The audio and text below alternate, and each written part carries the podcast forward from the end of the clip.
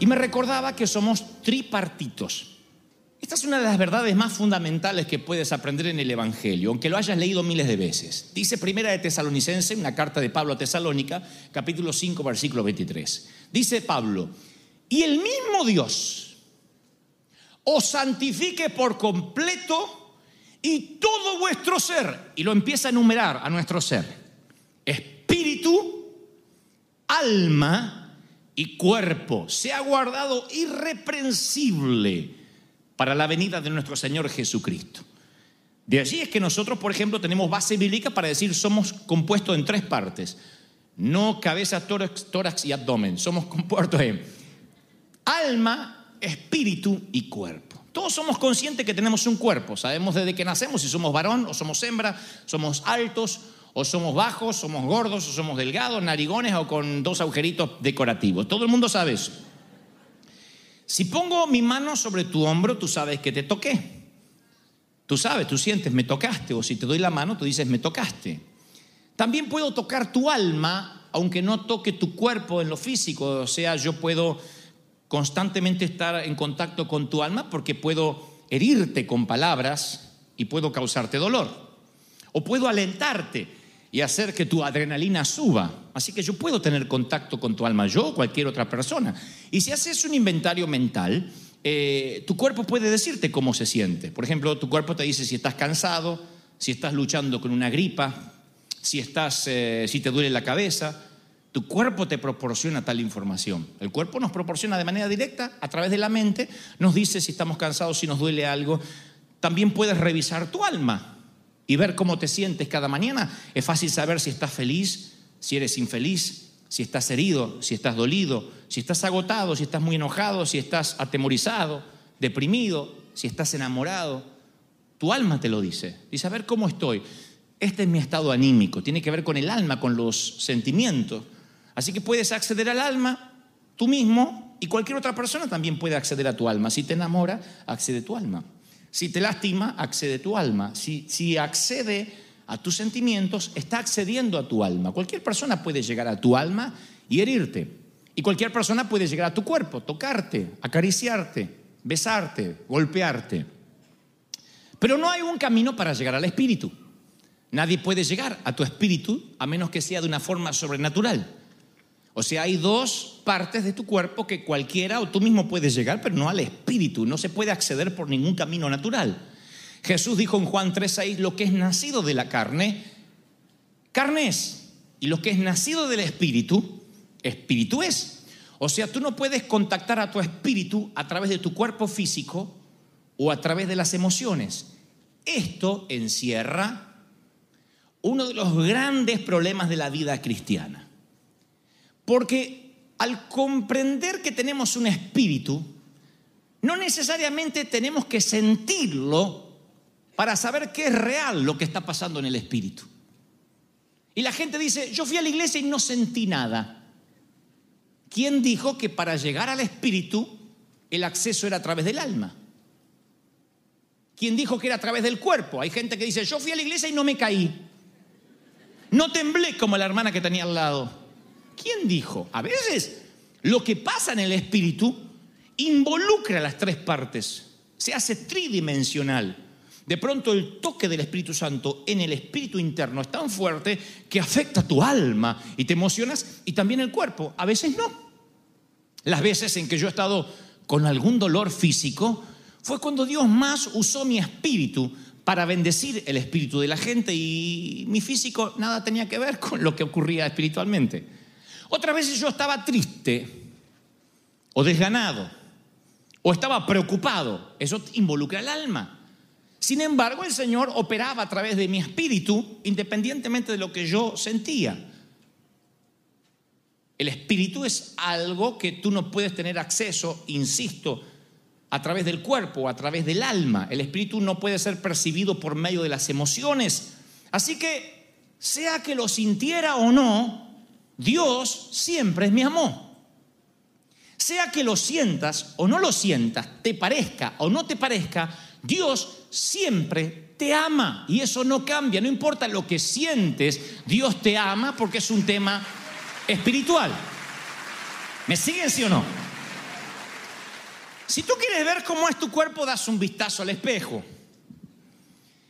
Si quieres ver cómo luce tu espíritu, tienes que ver la palabra y creer lo que la palabra dice. La Biblia es un espejo que te muestra lo que eres, aunque no lo sientes, aunque no te des cuenta.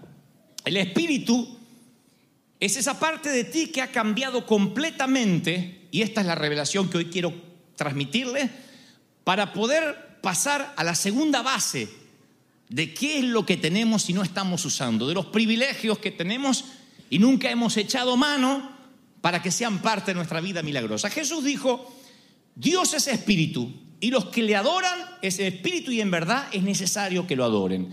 O sea, el verdadero tú no es como te ves o como actúas. Dios te está viendo en el espíritu. El verdadero tú no es ese que miras al espejo. ¿Cómo sé esto? Porque de pronto Pablo le dice a la iglesia de Corintios, Corintios 5, 17, de modo que si alguno está en Cristo, todos conocen o la mayoría, ¿qué pasa? Nueva qué? Criatura, una nueva creación. Es una nueva criatura. Las cosas viejas pasaron y aquí, ¿cuántas? Todas son hechas nuevas. Ahora, vamos a razonar juntos porque esto nos va a llevar a una explosión espiritual y nos va a volar a la tapa de los sesos como me la voló ayer por la tarde el Señor. Dice que somos nueva criatura, o sea, aceptamos a Cristo en el corazón y somos nueva criatura. Nacemos de nuevo a través de las aguas bautismales, que es un gran simbolismo. Ahora, si somos nuevos, ¿por qué el cuerpo no cambia? ¿Por qué no hay uno que se bautice como mujer y salga de hombre? Como dijo una vez en la iglesia, cuando no tenía el Señor era travesti, ahora soy una sierva del Señor, dijo.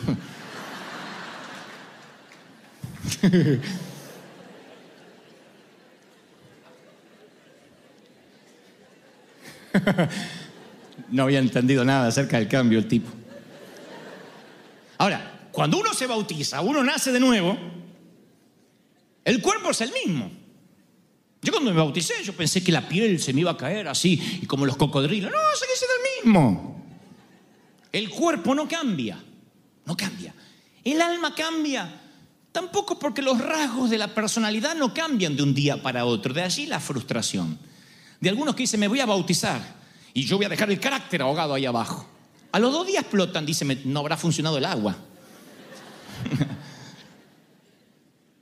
¿Por qué el alma no cambia rápido? ¿Por qué conservamos las emociones? Porque el alma tiene que ver con la mente, con la forma de pensar, y eso demanda tiempo, eso lleva tiempo. Aunque te entregues a Cristo, tu manera de pensar, si tienes una mentalidad miserable, aunque aceptes a Cristo, vas a vivir miserablemente sin experimentar la prosperidad divina en tu vida. Aunque todas las cosas se han hecho nuevas y eres una nueva criatura, aún tu mente no cambió. Tiene que cambiar de a poco, tienes que cambiar, reformatear la mente, reformatear el disco rígido y eso lleva tiempo.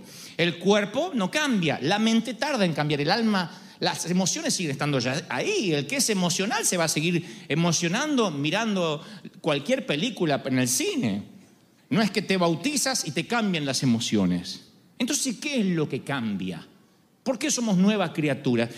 La Biblia dice, de modo que si alguno está en Cristo, en Cristo, perdón, nueva criatura es. No dice que algún día tú serás una nueva creación. No dice la Biblia que estás en proceso de convertirte en una nueva creación dice que eres una nueva criatura. ¿Lo reciben sí o no? Algunos dicen algún día, algún día seremos santos. Acá dice que somos una nueva creación. Y también agrega que todas las cosas son hechas nuevas, no algunas. Entonces, el cambio total no se ve ni en el alma ni en el cuerpo, porque donde se llevó la transformación a cabo es en el espíritu donde no puedes sentir nada y tienes que creerlo por fe. Tu espíritu cambia cuando aceptas a Cristo en el corazón. Tu espíritu se transforma en una nueva criatura. Tu alma va a tardar en cambiar.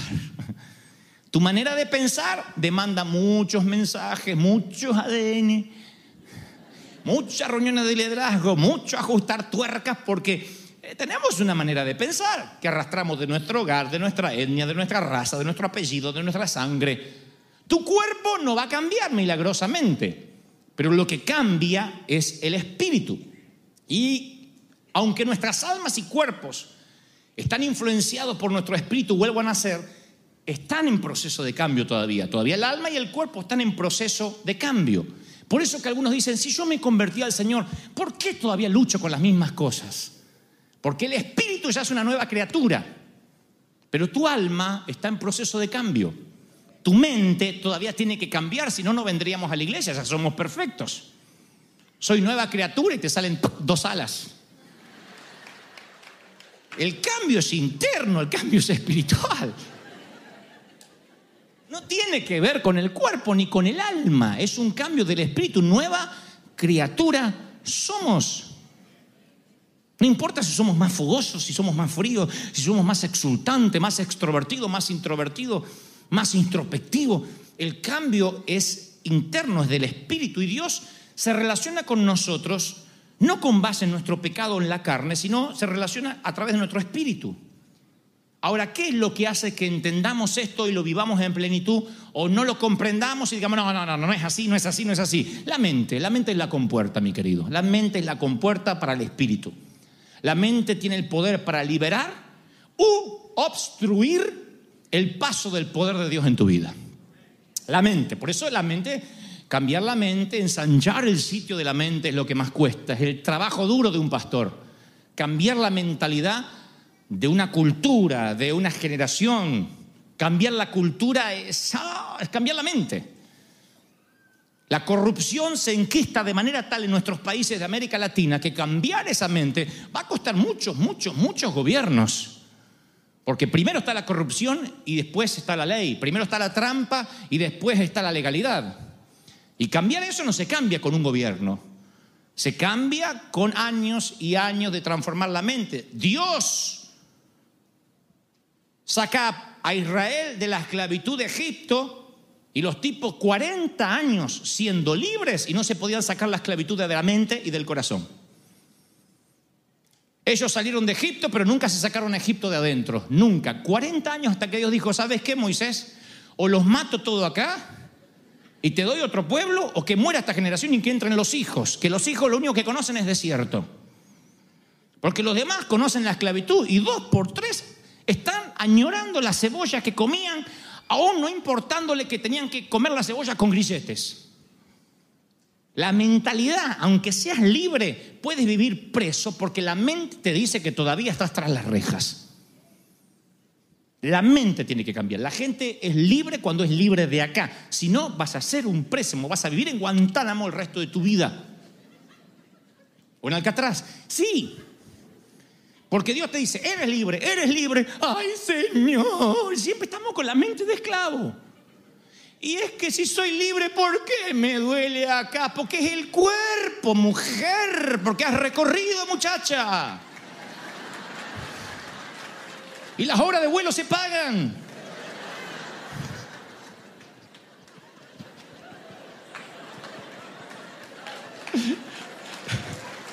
Ilógico. Si el Señor me cambió, dijo un hermano, ¿por qué tengo esta panza? Porque comes.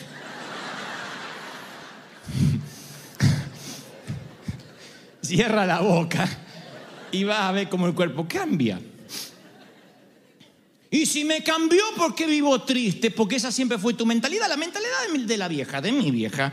Siempre ella fue melancólica, eh, deprimida, triste, novelesca. Siempre. Siempre fue así. Si llueve, todo se va a inundar. Si no llueve, nos vamos a morir seco. Siempre. Es el espíritu el que cambia. Cuando entendemos que nuestro espíritu cambió, ahí entendemos que en nuestro espíritu tenemos poder para echar fuera demonios y sanar toda enfermedad. Y lo que es más, Dios dio la orden de que uses esa autoridad. No sugirió. Nunca dijo si tienes fe, si te sientes bien de ánimo, si estás bien físicamente. No se te va a ocurrir orar por un enfermo si tú estás enfermo, ¿eh?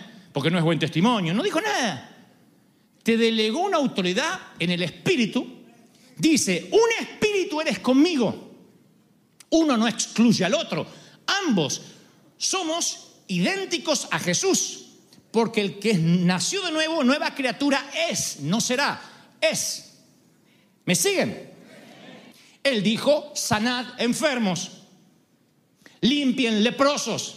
Es una orden, es el verbo imperativo, busques como lo busques. Resuciten, resuciten muertos. No dijo según cuánto tiempo tengan de muerto, de qué haya muerto. Asegúrense que no le hayan hecho una autopsia porque algo tiene que tener adentro. Resuciten muertos. Echad fuera demonios. Lo que recibiste de gracia, lo dan de gracia. Nunca dijo oren, él dijo sanen. La diferencia es sutil, pero ahí radica el secreto. ¿Por qué no sanas enfermos? Ay, es que no sé, no sé, es como que no sentí, es en el espíritu. No es en el alma. No importa cómo te sientas. Un policía sale a la calle uniformado, pasas una luz roja, el policía te puede hacer un ticket aunque le duela la cabeza. Porque tiene autoridad delegada. Y si ese policía discutió con la mujer antes de salir de casa, ¿te puede aún hacer el ticket y llevar preso? Dispararte puede. Lo que no le pudo hacer a la mujer te lo va a hacer a ti si no bajas del auto. La mayoría oramos, Señor, no somos nadie, Padre. Sabemos que nosotros no podemos sanar a nadie, pero te rogamos, Padre, si es tu voluntad, sana a este enfermo. De esa manera nos desligamos de toda responsabilidad. Hacemos una oración tibia, si se muere, y bueno, qué sé yo, yo le oré. Voy a la Biblia y dice, el reino de los cielos se ha acercado. Digan eso, sanen enfermos. De allí es que Pedro, sueltito de cuerpo, dice, no tengo plata ni oro, pero lo que tengo te doy en el nombre de Jesús, levántate y anda. No ora, no le pide al Señor. Lo que recibe, lo da en el Espíritu.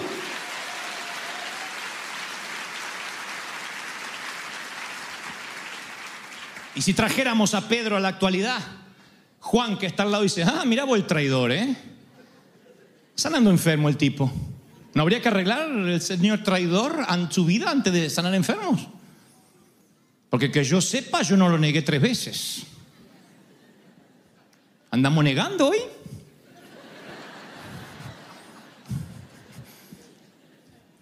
Yo soy la vida y vosotros los pámpanos, dijo Jesús. El que permanece en mí y yo en él, otra vez la simbiosis, otra vez somos uno. ¿Ustedes me están oyendo esta revelación, sí o no? Bueno, sin Jesús soy un don nadie. Por mi propia cuenta yo no puedo sanar un mosquito. Pero cuando mi espíritu nace de nuevo, Dios pone su poder en mi interior, el mismo poder que resucitó a Jesús de los muertos, y entonces yo no tengo que orar para que ese poder venga. Ya vino mi espíritu cuando nací de nuevo y fui hecho nueva criatura. Y eso no cambia. Eso no cambia aunque te enojes con tus hijos, aunque discutas con tu cónyuge, aunque te levantes de mal humor, aunque te duelan los callos, aunque se te acalambre acá, aunque te duela la nalga. No cambia. No cambia. Pedro entendió este principio y a pesar de que había traicionado al Señor, que había dudado decenas de veces, él entiende que la autoridad está sobre él. Pedro con Juan le dijo, míranos al paralítico. El hombre fijó la mirada en ellos. Él dijo, mírame, mírame. Noten que no le dijo, mira Dios, a mí no me mires no hay nada para mirar acá. Mira allá. Dijo, mírame, mírame, porque de aquí va a fluir el poder que tengo delegado. Mírame. Y el hombre lo mira fijamente, dice, esperando recibir de ellos algo. Y ahí le dice, muchacho, no tengo plata ni oro, pero lo que tengo te doy. En el nombre de Jesús, levántate y anda. Dígame en este pasaje dónde hay una oración. Y alguien dirá, ¿estás predicando que no hay que orar más? No, hay que orar sin cesar, hay que vivir en oración, porque el que se une a Dios, oigan, un espíritu es con Él. Fuera de mí, separados, nada podéis hacer. Yo soy la vid y vosotros los pámpanos. Sanad enfermos, limpiad leprosos, resucitad muertos. Esa es la orden que Dios te da del espíritu al espíritu. ¿Están listos para dar la orden? Dígame amén. Das la orden. Y es inmediato el resultado. He aquí el punto chato, dijo el sabio Cantinflas. La higuera es Un árbol muy particular porque cuando está lleno de hojas verdes es el único árbol que a la vez tiene fruto. Así que la Biblia narra que Jesús vio una higuera y supuso que tenía higos y supuso, creo que los quiso comer, entonces se acercó y vio que no tenía higos, era solo hojas y la maldijo. A las 24 horas pasa Jesús allí con sus discípulos y Pedro le hace indicar, le indica a Jesús, le dice, mira Jesús, esta es la higuera que maldijiste y hoy se ha secado de raíz. Jesús la maldijo 24 horas antes y tardó un día hasta que esto se hiciera visible. Ten en cuenta esto cuando das la orden. A veces los resultados no se, van, no se ven de inmediato en nuestros sentidos. Otra vez hablamos del alma y del cuerpo. A veces damos la orden, decimos en el nombre de Jesús que fui sanado, se me va este dolor y queremos que el dolor haga ¡pac! Y a veces el cuerpo empieza un proceso de sanación que puede tardar un tiempo y no va a ser inmediato. La higuera, maldecida por el propio Jesús, tardó 24 horas en secarse, no se secó delante de los ojos, tardó un día. Así que a veces los resultados no son inmediatos. Pero el Señor le dice, cuando Pedro le comenta de la higuera, le dice, tened fe en Dios. Y así es cuando lanza esta gran verdad. Porque de cierto os digo que cualquiera que le diga a este monte, quítate y échate en el mar. O sea, acá el Señor dobla la apuesta. Dice, ustedes no solo pueden maldecir una higuera, ustedes pueden ordenar un monte que se eche en el mar y no dudar en su corazón, sino que creyere todo lo que dice. Lo que diga, tres veces habla de lo que dice, lo que diga, le será hecho. Por tanto os digo que todo lo que pidierais orando, creed que lo recibiré, que lo recibiréis y os vendrá. Jesús no tocó la higuera, solamente le habló y aquí otra vez el poder y la fe se liberan a través de la palabra. La vida y la muerte están en el poder de la lengua y que la ama comerá de sus frutos. Proverbios 18, 21. ¿Me están siguiendo, sí o no? Yo puedo orar por un enfermo, pero también el enfermo tiene que creer. Jesús, siendo Jesús, le decía, ¿crees que puede ser sano? ¿Qué quieres que te haga? Cuando vio incredulidad, salió de la ciudad aunque era Jesús, no andaba dando órdenes y el que quería o no quería recibía igual. Tienes que creer. Es una combinación de la persona que quiere recibir el milagro y cree y del que da la orden. Pero si tú crees y el ministro está, ay, no sé, yo no soy nadie, y hago una oración tibia, el milagro no ocurrirá. Tienes que dar la orden. Tienes que decir, yo tengo esa autoridad delegada. Entender esto me abrió la cabeza. Entender esto me hizo dar cuenta que el ministerio no tiene que ver conmigo. Yo toda mi vida me pasé tratando de agradar a Dios y Dios dijo, no me puedes agradar. No hay nada que puedas hacer para agradarme porque eres pecador. Lo único que puedes hacer es ducharte con gracia todas las mañanas. Mi gracia te hace santo. Yo te veo santo. Yo veo tu espíritu y de tu, mi un abismo llama a otro abismo, dice la Biblia. El espíritu con el espíritu se conecta. ¿Están recibiendo esto, sí o no? Es fascinante. Cambia nuestra perspectiva. No importa cómo te sientas. De pronto todas las cosas son hechas nuevas. Si tú lo crees, es poder delegado.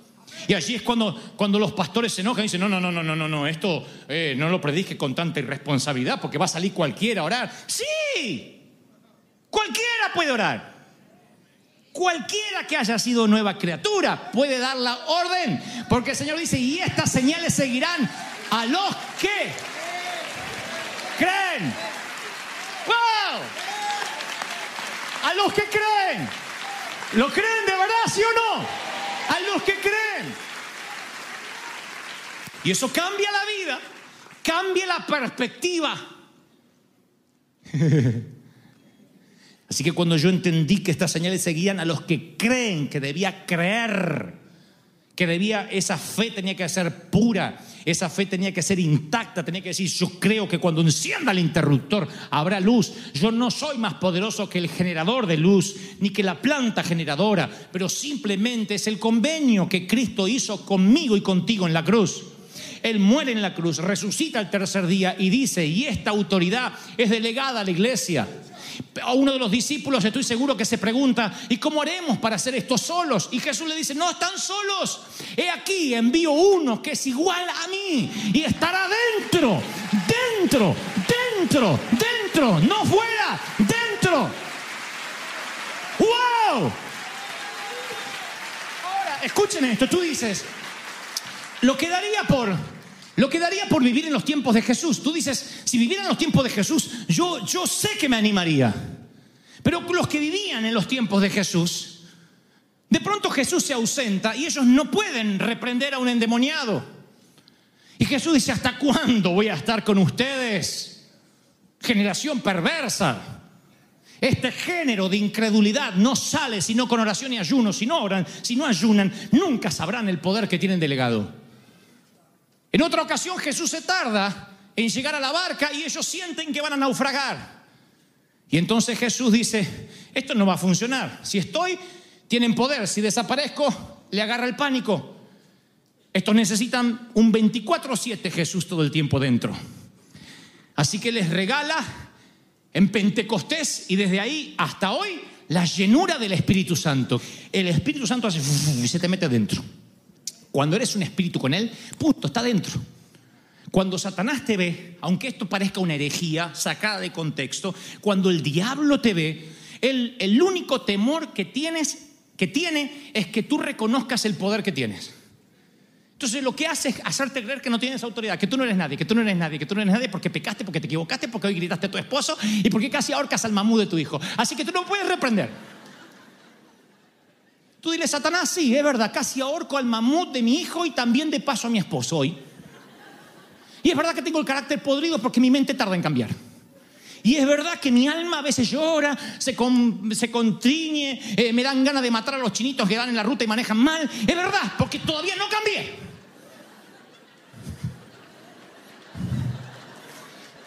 Porque voy a ser transformada en gloria completa ya. Y es verdad que estoy gorda y gordo y que me cuelgan algunas cosas, es verdad. No luzco como profeta, es verdad.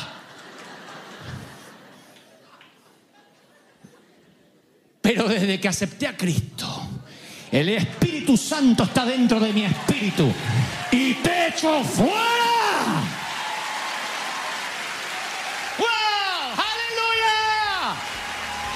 Reciben esta verdad? Dicen, lo creo, lo creo, lo creo, lo creo. Está viniendo, está viniendo.